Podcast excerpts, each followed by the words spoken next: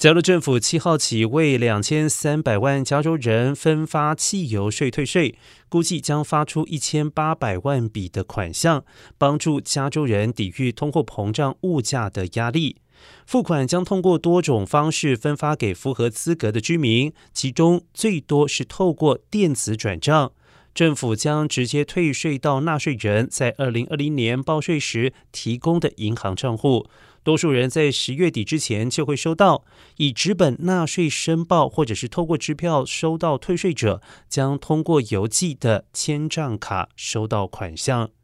而签账卡将于十月二十五号到一月十五号之间邮寄，预计在十一月十四号之前进行更多的退税补助。